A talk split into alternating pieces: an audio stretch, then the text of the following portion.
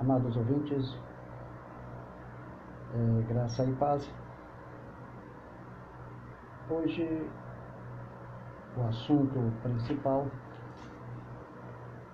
diz respeito ao Apocalipse. Vamos falar sobre sete referências à palavra de Deus e a sua veracidade. Temos que adiantar partes do estudo do Apocalipse,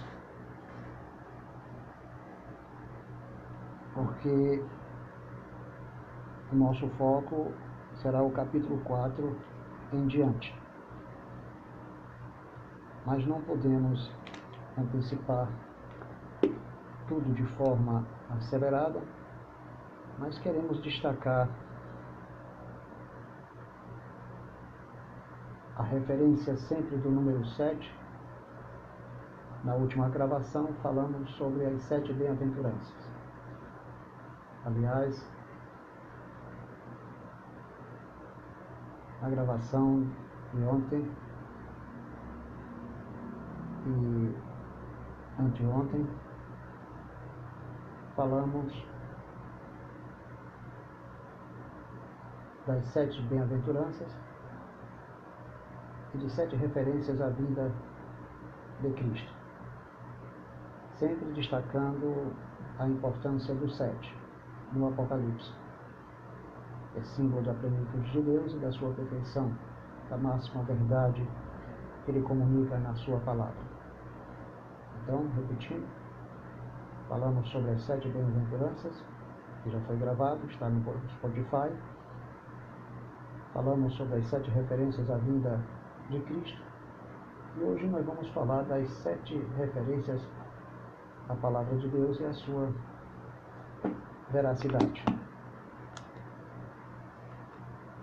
E se o tempo permitir, quero mencionar dois assuntos à parte dentro desta gravação.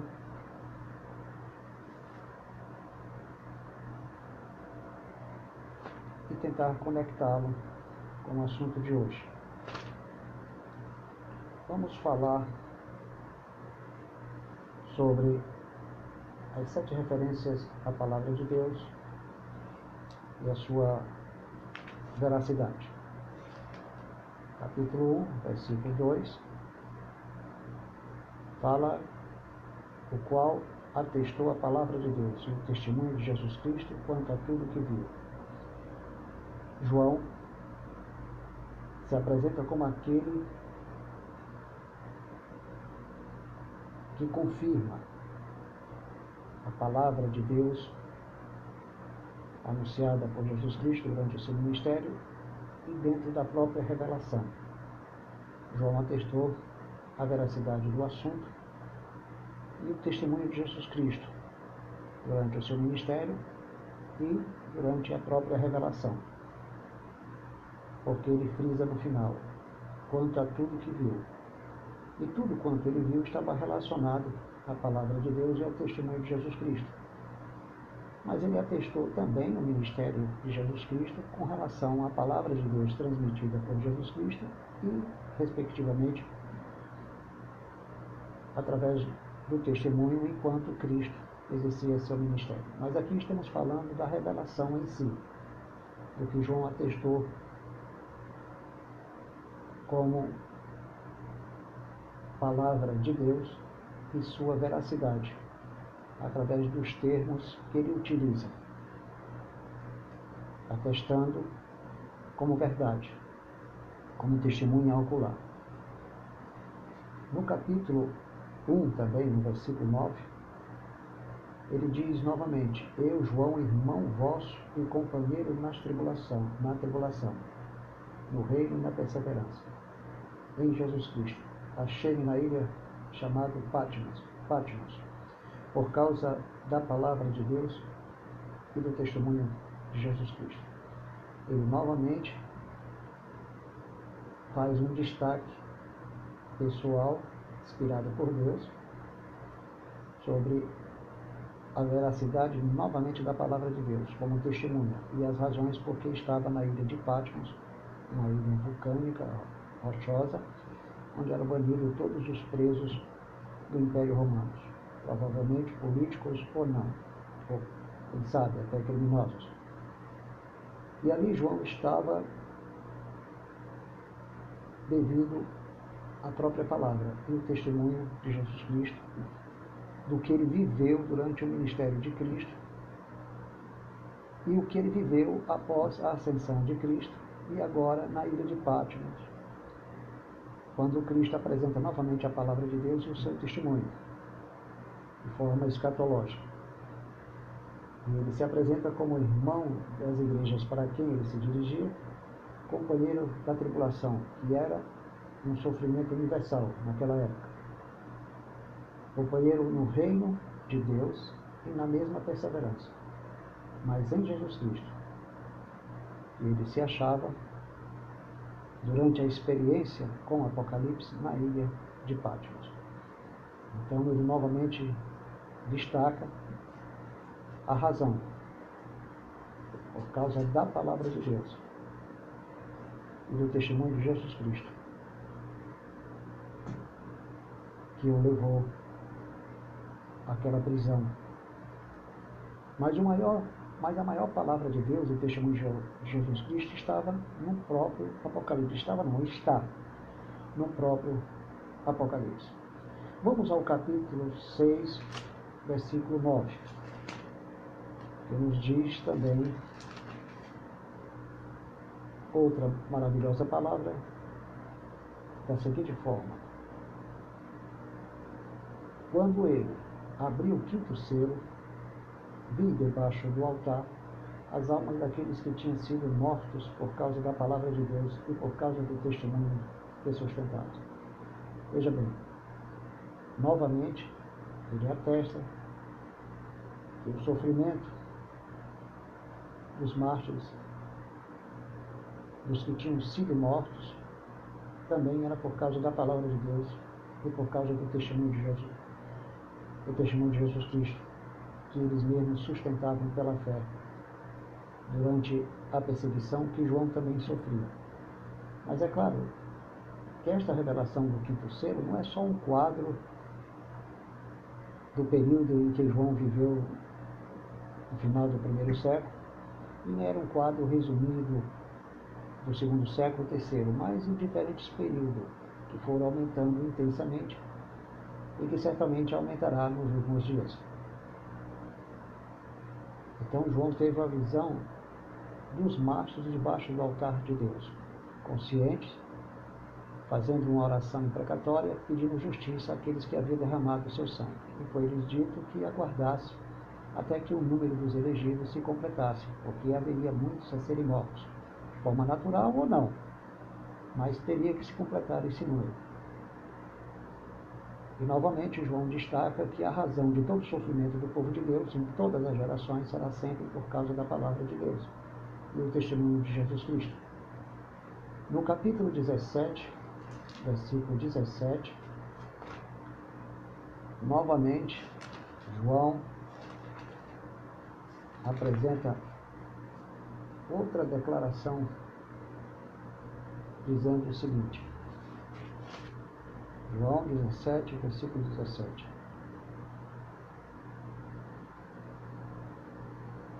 Porque em seu coração incutiu Deus que realizasse o seu pensamento, ou executasse a um.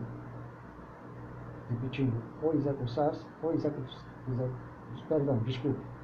Porque em seu coração incutiu Deus que realizasse o seu pensamento, o, execute a uma e dê à besta o reino que possui, até que se cumpra as palavras de Deus. Veja bem, novamente um destaque à palavra de Deus e ao testemunho de Jesus Cristo, mas desta vez através de um significado profético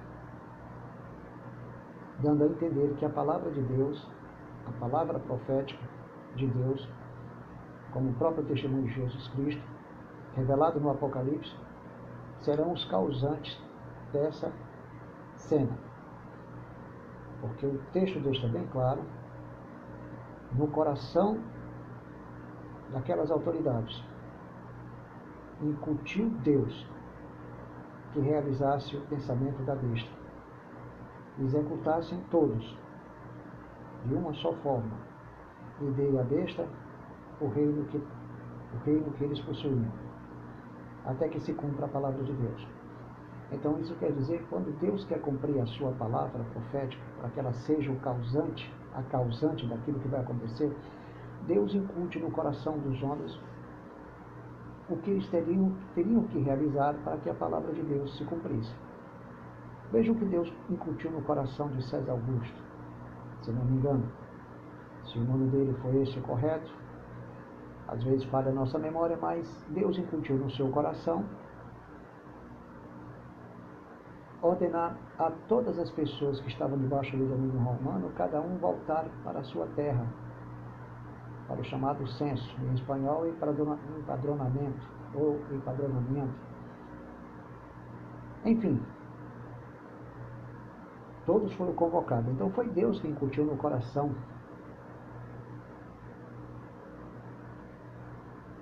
de Augusto César a determinar esse censo, que cada um voltasse para a sua terra. E foi aí que José e Maria saiu de Nazaré da Galiléia e foi para Belém. Então, Deus incute no coração dos homens algo para que a profecia se cumpra. Bem, há determinadas há determinados assuntos históricos, eventos históricos que não estão incluídos em uma profecia. Mas Deus quer que algo aconteça e ele revela na sua palavra o que ele quer que aconteça. Então ele cria circunstância. Ele cria um momento. Ele cria estímulos. Ele cria situações. Ele cria ideia, ele incute tudo isso na mente humana em torno dele para gerar estímulos, impulsos, decisões, afetar o fator emocional do ser humano então Deus tem o controle e sem transformar o homem em robô, sem invadir a sua vida. Deus é poderoso, poderoso para controlar toda a história e assim determinar que algo aconteça. Ora, quando Ciro leu as profecias que falavam sobre ele, anunciadas por Isaías 300 anos do seu nascimento, não foi Ciro que incutiu no seu coração cumprir aquela profecia foi Deus. Incutiu dentro do seu coração cumprir aquela profecia, que ele mesmo havia tomado conhecimento. Ele sabia que ele era um instrumento de Deus. Então, não foi exatamente Ciro que decidiu cumprir. Foi Deus que incutiu no seu coração. Mesmo que ele tenha lido, ouvido, falar da profecia, mas a causante do que aconteceu foi a própria palavra que incutiu na mente dele o que ele deveria fazer. Então Deus cria circunstância para que algo aconteça.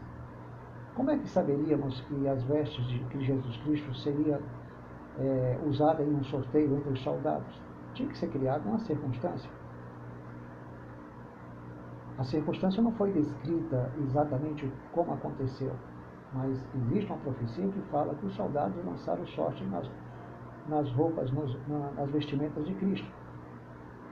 Mas não, mas não apresentou a descrição do jogo, a anatomia do jogo, o modelo do jogo e quem seriam exatamente as pessoas descritas no texto. Posteriormente, se cumpriu.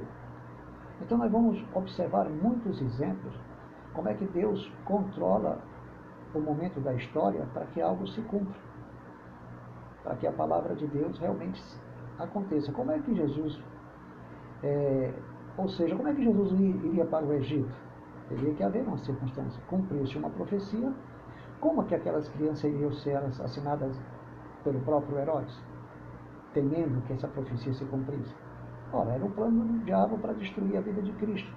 A entrada do Cristo a esse mundo foi uma entrada escatológica.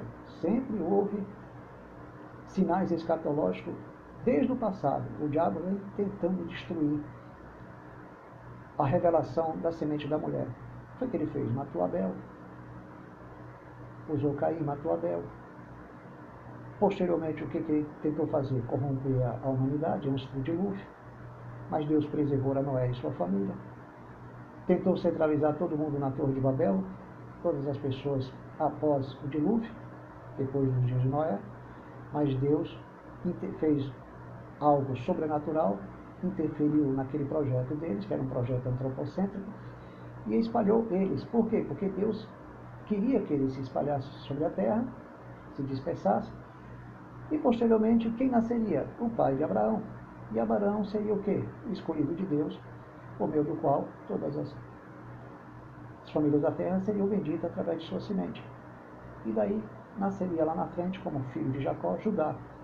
Então o diabo sempre veio trabalhando para a destruição de Israel, a tentativa de destruir Israel, como a tentativa de saúde de destruir Davi, que através de Davi viria também a semente da mulher. Enfim, então, Deus vai criando circunstância para que a sua palavra se cumpra. Então, para que Jesus fosse para o Egito, era necessário o quê? Uma ameaça. Para aquela profecia se cumprir, Raquel chorando pelos seus filhos, porque não mais existe, recusava ser consolada, é uma, é uma, uma, é uma linguagem que ele usa sobre Raquel, que já estava morta, porém se tornou instrumento um elemento metafórico, simbólico, para falar da profecia. Então, como é que aquelas crianças iriam ser mortas? Teria que ter uma circunstância, teria que ter um motivo. E o motivo não foi revelado, não foi dito com toda a clareza. Apenas fala que Jesus seria chamado para o Egito, tanto de fora para dentro como de dentro para fora. Mas não diz exatamente em que circunstância nem em que circunstância Herodes iria matar aquelas crianças. Só diz exatamente que a profecia se cumpriria. Então a profecia era causante da vontade de Deus para que aquilo acontecesse. Então Deus determinou, porque se Deus não determina, Deus teria que esperar pela ação do diabo ou pela ação do homem. Então Deus não seria soberano e nem as suas profecias seriam decretos. Então Deus incute na mente dos homens para cumprir a sua palavra. Ele caminha a rebeldia, ele caminha a, a, violência, ele caminha todo, tudo que é bom e tudo que é ruim na face da terra para o cumprimento da sua palavra, para culminá-lo com o juízo final. Então tudo vai sendo encaminhado sob o controle de Deus. Para nós parece tudo confuso, mas não está. Para Deus está tudo em ordem, apesar dos nossos olhos contemplarem confusão. Então, lendo é, Apocalipse 17, versículo 17, vamos passar para 19, versículo 9. Só que no capítulo 17, versículo 17, só um detalhe. Era para que a palavra de Deus se cumpra. Então, estamos mencionando sete referências à palavra de Deus e a sua veracidade em relação ao, ao que é anunciado em si mesmo, ao que é dito em si mesmo e aquilo que vai acontecer, como esse versículo já anuncia algo que vai acontecer. Então, essa palavra é, na realidade, algo que vai acontecer em sua plenitude, porque estamos fazendo referência à veracidade da palavra de Deus e como ela é citada em diferentes significados, em diferentes contextos ou situações, sempre se referindo a algo, a alguém ou ao, ao futuro, ou alguma coisa no futuro. Nesse caso, aqui o testemunho de Jesus Cristo, ou seja, a palavra de Deus e o testemunho de Jesus Cristo, assume um espírito profético em relação ao futuro, ao que Deus quer que aconteça. E no capítulo 19, versículo 9, diz o seguinte: Então me falou o anjo, escreve, bem-aventurados aqueles que são chamados à ceia das bordas do cordeiro. E acrescentou, são estas as verdadeiras palavras de Deus. Então veja bem, felizes que são chamados a ser das bordas do cordeiro, do cordeiro das bordas, oh, das bordas do, do cordeiro. Bem-aventurados aqueles que são chamados a ser das bordas do cordeiro. E no final se acrescenta, são estas as verdadeiras palavras de Deus. Então, nós temos que reconhecer admitir, concordar pela fé que essas palavras são verdadeiras. E aqui está fazendo uma afirmação. Felizes os que são chamados a boda do Cordeiro, as bodas do Cordeiro.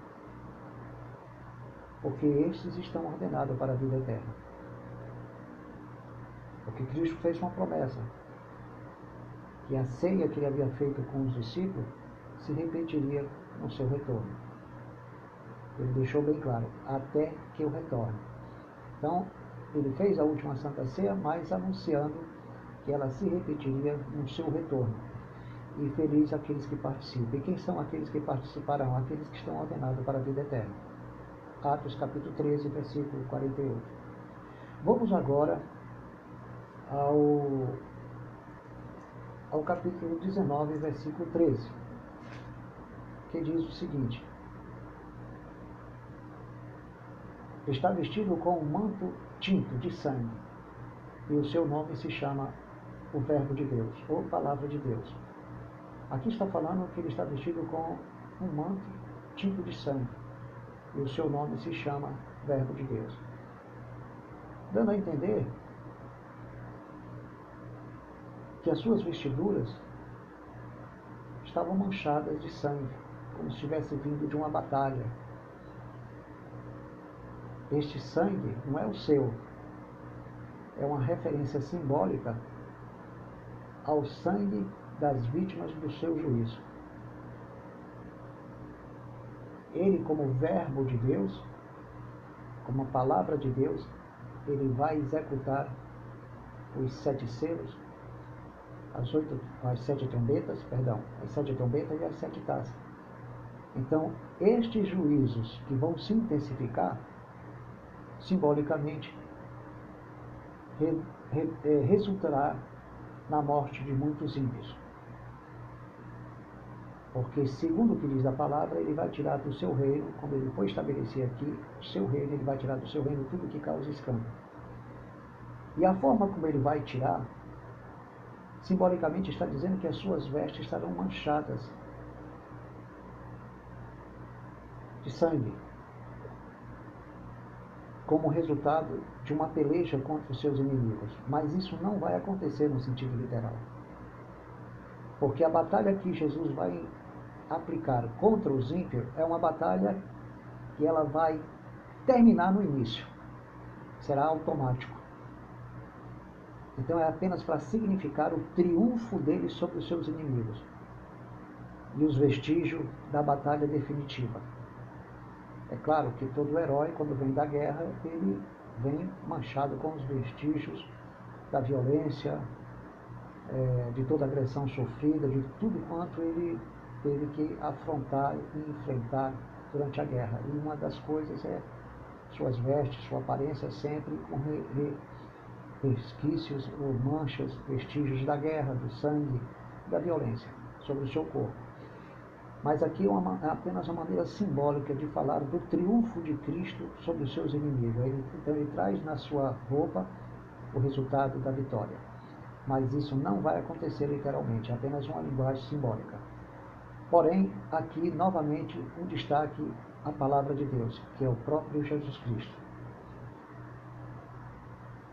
Então vamos agora para outra leitura, capítulo 20, versículo 14. Capítulo 20, versículo 14. Vamos lá, capítulo 20, versículo 14, que diz: Então a morte e o inferno foram lançados para dentro do lago de fogo. Esta é a segunda. Perdão, amados,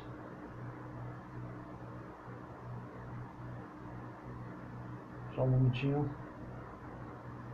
É, Apocalipse, é, capítulo 20, versículo 14. Então a morte e o inferno foram lançados para dentro do lago de fogo. Esta é a segunda morte, o lago de fogo. Que relação tem este final do juízo de Deus sobre a terra, quando diz que a morte Morte espiritual, claro. A morte física também, principalmente a morte física. E o inferno foram lançados para dentro do lago de fogo. Por meio do quê? Por meio do verbo, por meio da palavra. Porque Cristo é a palavra de Deus aplicando esses ju os juízos que são apresentados através dos sete selos, sete trombetas e sete taças. Então, dando a entender que os causantes de todo sofrimento humano serão lançados dentro do lago de fogo, que é a segunda morte, a morte eterna, o lago de fogo. Então, tudo que causou, causava dano à humanidade será lançado no inferno, ou seja, no lago de fogo. A morte e o inferno. E a morte e o inferno não fazem parte de um dos selos? Porque se você ler atentamente o capítulo 6 de Apocalipse, você vai observar que um dos cavaleiros, uns que estão, um daqueles que estão montados no respectivo cavalo, que simboliza o juízo de Deus, um deles fala de morte e outro fala de inferno. Então, se nós olharmos atentamente o capítulo 6 do Apocalipse, vamos lá dar uma olhada rápido. O que nos diz a palavra de Deus com relação à morte e ao inferno? Para a gente compreender esse último versículo. O que que nos diz? Aqui. Olhei, lá no capítulo 6, versículo 8. Olhei eis um cavalo amarelo, e o seu cavaleiro, sendo este chamado morte. E o inferno o estava seguindo. E foi-lhe dada autoridade sobre a quarta parte da terra, para matar a espada pela fome, com a mortandade e por meio das feras da terra. Eu havia dito que em um ou dois cavaleiro, cavaleiros, ou seja, um ou dois dos cavaleiros trazia consigo levava consigo a morte e o inferno, mas na realidade foi uma equipe, perdão. Então está se referindo aqui só ao cavalo amarelo e o seu cavaleiro. E este era chamado de morte, veja bem, sendo este chamado morte e o inferno o estava seguindo. Então, aqui está os juízos de Deus, veja bem, os juízos de Deus aplicados, que serão aplicados na Terra, ou que vem sendo aplicado através desses dois mil anos e que vão se intensificar no futuro, esse juízo que aqui simboliza, o que está sendo simbolizado através do cavalo, através do cavalo amarelo e o seu cavaleiro, este juízo anunciado por este cavalo, não por este cavalo, comunicado levado a cabo por meio destes dois símbolos, o cavalo amarelo e o cavaleiro, que se chama morte e que o inferno o seguia, este mesmo juízo que Deus aplicou, ou seja, que Deus está aplicando e vai aplicar com maior intensidade sobre a terra, esse mesmo juízo, chamado morte, que era o nome do cavaleiro, e o inferno que eu seguia o cavalo e o cavaleiro serão lançados no inferno. Alguém dirá assim: não, irmão, isso aí é o diabo. Não, amado, não é o diabo, não. É Deus falando simbolicamente por meio de imagens dos seus juízos sobre a terra. E esse cavalo, com seu cavaleiro, podem se chamar, segundo a palavra de Deus, de morte e que o inferno seguia. Então ele tem relação com a vontade soberana de Deus em cumprir, a sua, cumprir o seu juízo na terra por meio de Cristo. Porque Cristo subiu aos céus, recebeu todo o poder nos céus e na terra. E o capítulo 5 revela a sua coroação. No capítulo 4 revela a soberania de Deus sobre a terra. Ele no controle. E em seguida, Jesus sendo coroado sob sua soberania. Ele que teve o direito de ter nas mãos aquele livro com sete selos. E, na medida que desatava os selos, ou seja, depois de desatar os sete selos, através do mesmo aparece a continuação dos selos através das sete trombetas e as sete taças. Então, Jesus recebeu do Pai essa revelação desses juízos para serem aplicados na terra. Então, o próprio Deus, que vai utilizar estes juízos através de Cristo, diz a palavra de Deus que eles serão lançados no inferno. A morte e o inferno que o seguia. Com todas as calamidades que esse respectivo cavaleiro comunicava e gerava na terra. Porque foi lhe dada autoridade sobre a quarta parte da terra para matar a espada, guerra e violência, conflito, discórdia, fome, porque fome gera violência, gera guerra, gera agressão, gera protesto. Com a mortandade gerada pela fome, gerada pela pandemia e por meio das feras da terra. Uma certa vez ouvi um comentário, alguém dizendo que as feras da terra se referia à multiplicação de ratos, peste bubônica. Vamos voltar a falar a peste negra. Lembra do fato da peste negra na Idade Média, no século XIV, se não me engano? Então, é uma referência ao quê? Às feras da terra. Mas será que essas feras não poderá ser também os animais saindo do seu habitat por causa da, do homem destruindo a natureza?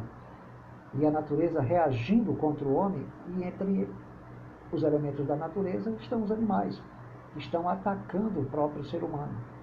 Então é uma evidência, sim, por que não, do juízo de Deus, através da multiplicação das feras da terra saindo do seu habitat para atacar o homem. Isso pode ser possível, sim. Não estou aqui querendo explorar e especular o assunto, mas nos leva a pensar nessa possibilidade. Então as feras da terra são toda, são coisas, são criaturas que vai trazer dano ao meio ambiente. Enfim, amados, quando Deus envia o juízo, ele dá ao seu povo os meios para obter o livramento. E esses meios ele concedeu a Daniel, que foi levado para o exílio por causa dos pecados de Judá. E Deus não concedeu a ele a fé, a capacidade, a sua graça, para que ele pudesse suportar aquele sofrimento e fosse para o cativeiro, mas sob a bênção de Deus, assim muitos filhos de Deus estarão sob a graça de Deus, sendo protegidos e até terão livramentos por meio da fé desses mesmos juízos. Então, quando Deus cria o mal, como diz a Bíblia, que Deus criou o mal, ele criou o vulcão e criou o terremoto, não é o diabo. São símbolos do juízo de Deus sobre a terra. Mas ele nos dá os meios para nos proporcionar livramentos. Mas não vamos nos enganar que o Salmo 91 não vai se cumprir de maneira plena na vida de todos. Porque o Salmo 91 fala da confiança do salmista para com seu Deus. Mas não quer dizer que, aquela, que aquele Salmo 91 anuncia uma promessa na sua plenitude para todas as pessoas. Porque muitos perderam a vida. Então, quando diz o texto, nenhum mal nos sucederá, praga nenhuma chegará à nossa tenda, isso não aconteceu na vida de muitos. Nem antes de Cristo, nem depois. E nem tampouco o fato dos anjos serem enviados para que eles não tropeçassem em uma pedra, em muitos casos não aconteceu. Eles sofreram, tropeçaram e caíram e morreram. Então o tropeço não é só em questão de pecar, mas é a questão de sofrer uma agressão ao ser tomado de assalto de forma súbita e inesperada e morrer.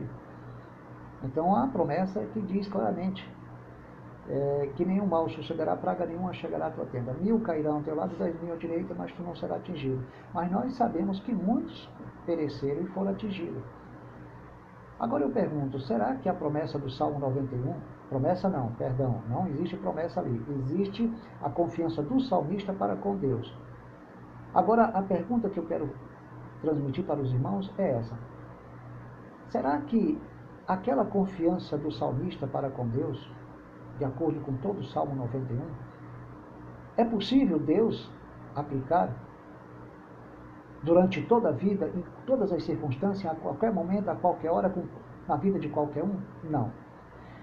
Pode acontecer em um determinado momento, em um determinado período, em uma determinada circunstância, mas não na totalidade na plenitude das circunstâncias, dos problemas, das dores e de tudo quanto o cristão possa passar. Não.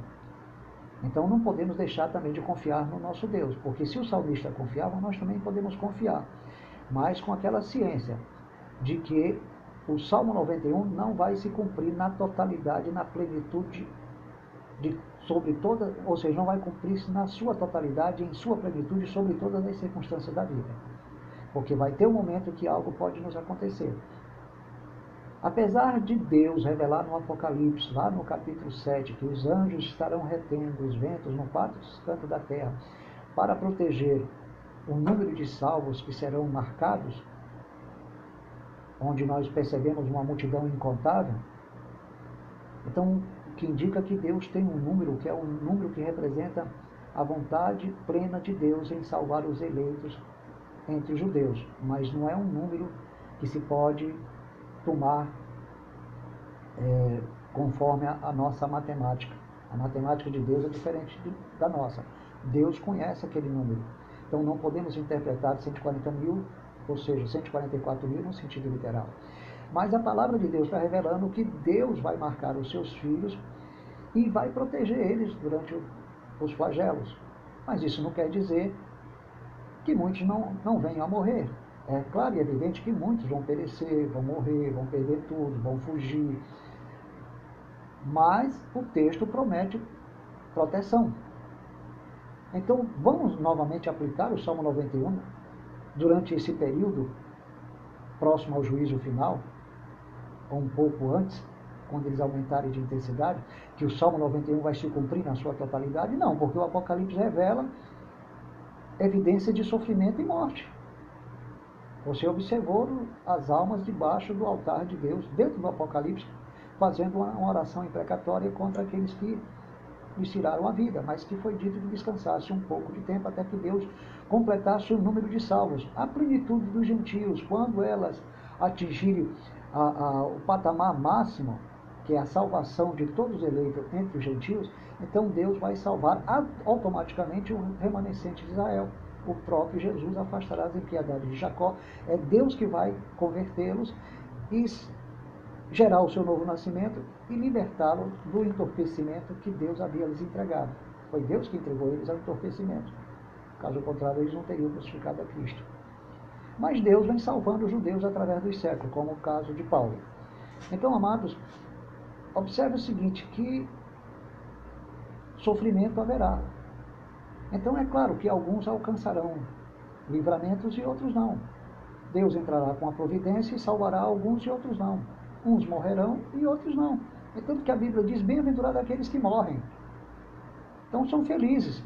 Então significa que, a, apesar de Deus prometer livramento no Apocalipse, mas também tem a evidência de que a morte sucederá, que as pessoas perderão a sua vida.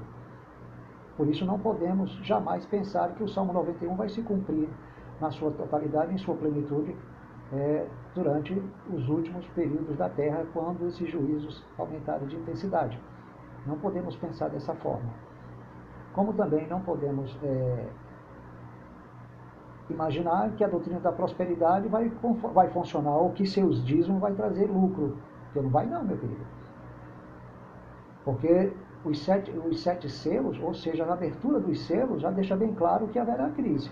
Você não vai resolver seu problema, isso é, estou falando em, como, é, como força de expressão, ninguém vai resolver o seu problema na grande tribulação semeando os dízimos ou fazendo campanha da prosperidade, como fazem alguns movimentos aí na tentativa de tirar você da crise ou, ou livrar a maioria dos crentes da crise, porque isso não vai acontecer não, nem com jejum, nem com vigília. Mas Deus promete proteção. Não está escrito no capítulo 12 que a mulher foi protegida? A mulher é Israel, mas a, o diabo persegue o seu remanescente. Então Jesus subiu, o diabo caiu. E caiu e vai perseguir o quê? O restante dos remanescentes da mulher. Quer dizer, a igreja que nasceu através de Israel. Porque a igreja israelita gerou a igreja do Novo Testamento dentro de Israel, que são os remanescentes da nação israelita, que deu origem à igreja da nova aliança. Então, amados, a perseguição existirá, proteção também, graça também é comunicada, porque a terra abriu a sua boca quando o dragão arrojou água contra os remanescentes da mulher. Água lembramos o que? Pessoas. multidões, tribos, línguas, nações também, perseguindo a igreja, perseguindo os remanescentes da mulher, os remanescentes da igreja espiritual do Antigo Testamento, que deu origem à igreja da Nova Aliança a partir da presença de Cristo, que ele, ao morrer, ao ser gerado pela mulher, ou seja, por Israel, ele cumpriu a sua missão, subiu ao céu para receber todo o poder no céu e na terra, ser coroado no capítulo 5 e no capítulo 6 em diante começar a aplicar o seu juízo. E os juízos que ele aplicou na terra, que ele vai aplicar na terra, ele mesmo vai lançar no lago de fogo. Os mesmos juízos que ele aplica na terra. Então você vê que parece uma contradição, mas não é. Mas é a forma como Deus tem um controle sobre os seus juízos aqui na terra. Então isso é para nós glorificarmos a Deus e entender que Deus está no controle desses juízos. Ele usará o homem mau e até o diabo. Tudo se tornará instrumentos para o juízo final. Até os demônios que estão presos, alguns demônios estão retidos, mas retidos de forma limitada. Serão libertados, como Lucifer, aquele, aqueles demônios lá do capítulo 9, aqueles que estão presos ao junto ao Eufrates, serão instrumentos da ira de Deus. Mas o mesmo Deus que usa eles como instrumentos é o mesmo Deus que vai livrar muita gente deles. E outros morrerão. Então, observe que a, o Salmo 91 não vai ter um cumprimento, cumprimento perfeito e pleno. Então, amados, esse é o assunto desta noite. Que Deus possa esclarecer a vocês melhor do que eu. Eu queria falar de mais dois assuntos, mas eu creio que não vai ser possível. É, é um assunto de suma importância, diferente, um pouco diferente do, do contexto da nossa conversa. É sobre a lei. A lei tão julgada, tão denegrida, tão criticada, tão acusada por muitos crentes da nossa geração, e esquece que a lei é perfeita, boa, justa e santa. Até a severidade que, é, que existia na lei. Apesar de termos uma percepção negativa da lei, mas a lei é pura, santa, perfeita e boa.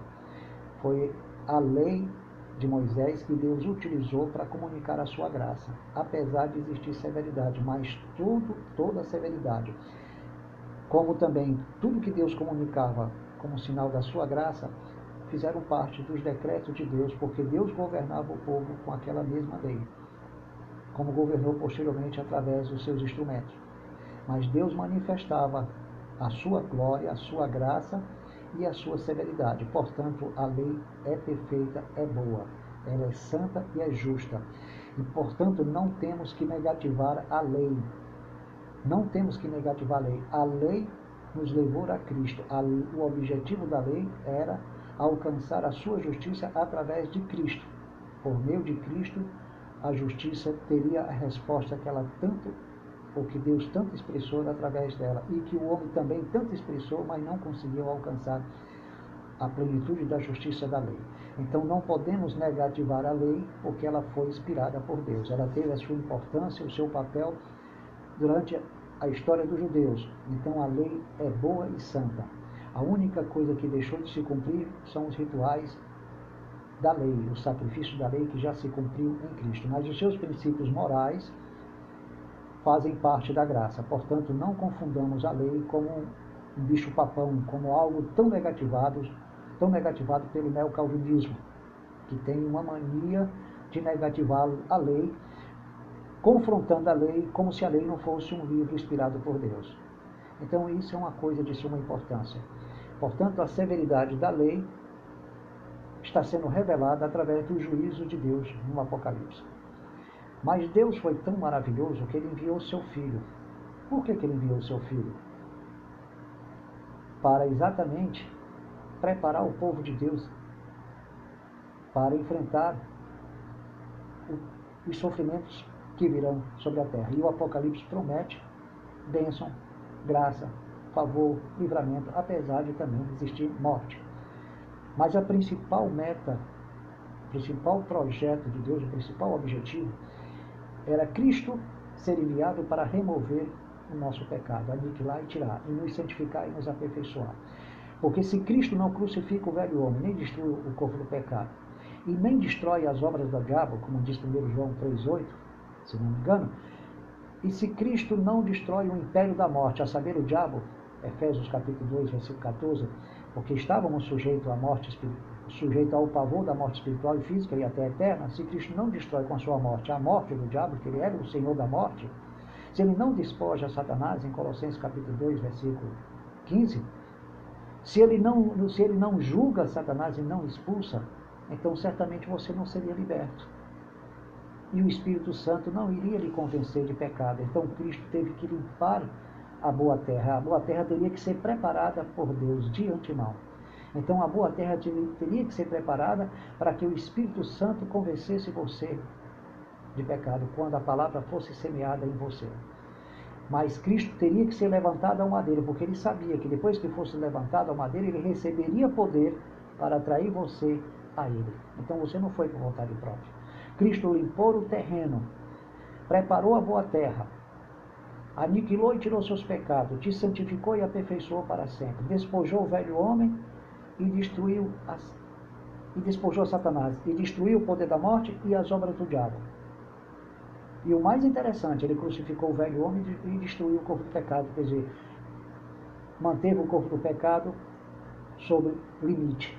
O juízo de Deus sobre o velho homem e o corpo do pecado subjugou a Satanás e feriu a sua cabeça. Ali, o corpo do pecado ficou sob o poder do juízo de Deus aplicado através da crucificação e morte, Jesus, morte e ressurreição de Jesus Cristo pois assim Satanás teria sua cabeça ferida, perderia o seu senhorio como senhor da morte sobre nós, para gerar morte espiritual e física ou eterna. Ele perdeu esse senhorio. Tudo que pertencia a ele, ele, pertence, ele perdeu. Então, a entrada de Cristo foi escatológica com esse objetivo, de subjugar a Satanás. Apesar dele estar preso, retido, mas ele atua até um certo limite. Porque a destruição de Satanás não significa deixar de existir. Não. Significa que ele foi julgado e perdeu as propriedades que ele tinha antes como Senhor da morte, como Senhor da morte espiritual, da morte física e até da morte eterna. Então, quem ficou com a chave da morte do inferno? O próprio Jesus Cristo. Então, o diabo perdeu todo o direito. Jesus Cristo veio estabelecer o seu direito de propriedade sobre a terra e sobre os eleitos. Portanto, era um direito jurídico, era um direito que pertencia a Cristo e que o diabo havia adquirido esse direito quando recebeu é, liberdade a partir de Adão. Apesar de Deus ter permitido o pecado de Adão, mas Deus veio, Deus enviou Jesus Cristo para restituir tudo que o diabo havia tomado, desde o planeta, a criação e a vida dos eleitos. Então, Jesus Cristo veio exatamente para preparar o caminho que estava sujo, que era a sua vida. Então ele teve que limpar o terreno da boa terra, para que a boa terra recebesse a palavra de Deus. Sendo o velho homem crucificado e o corpo do pecado limitado, ou seja, destruído, retido pelo juízo de Deus aplicado por meio de Jesus Cristo, sendo as obras do diabo destruídas, sendo o inimigo despojado, sendo o império da morte ou o poder da morte destruído, a saber, o diabo. Então, percebemos claramente que essa era a forma que Deus encontrou para que o Espírito Santo lhe convencesse do pecado, porque o pecado lhe impediria, impediria o eleito de crer. Então Cristo teve que aniquilar e tirar os pecados. Então estou parafraseando diversos textos da Bíblia para dizer para você que o governo de Deus e o governo de Cristo estarão presentes durante os últimos dias quando esses juízos de Deus começarem a aumentar de intensidade. Então Deus vai cuidar deste povo através de Jesus Cristo. Mesmo que eles morram, mas Deus é quem vai garantir a perseverança dos santos durante a grande tribulação. Veja bem, durante a grande tribulação. Essa é uma verdade que eu estou relacionando com o Apocalipse. E no próximo domingo estaremos aqui, ou seja, no próximo sábado, e domingo estaremos aqui às 22h10 a tratar do mesmo assunto, Apocalipse. E a nossa meta, a nossa próxima meta agora é falar sobre sete referências do Todo-Poderoso dentro do Apocalipse. Após essas referências e após alguns atributos, ou seja, após destacarmos sete atributos do Pai e do Filho, nós vamos então entrar nas cartas do Apocalipse. Nós vamos começar a esmiuçar e detalhar. Então, domingo estaremos aqui, graça e paz, e que o Senhor seja convosco. E que Deus fale melhor do que estas palavras. Boa noite.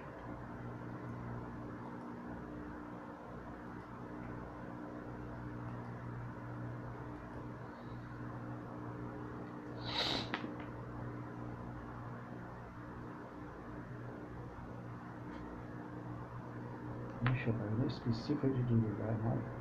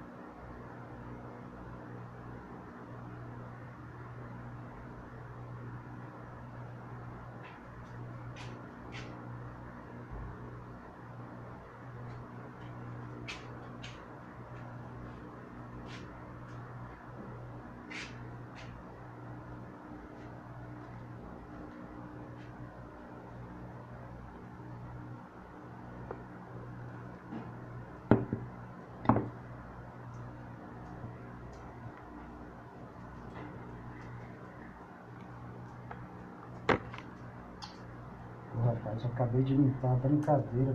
Limpei agora, nesse momento ele volta a fazer.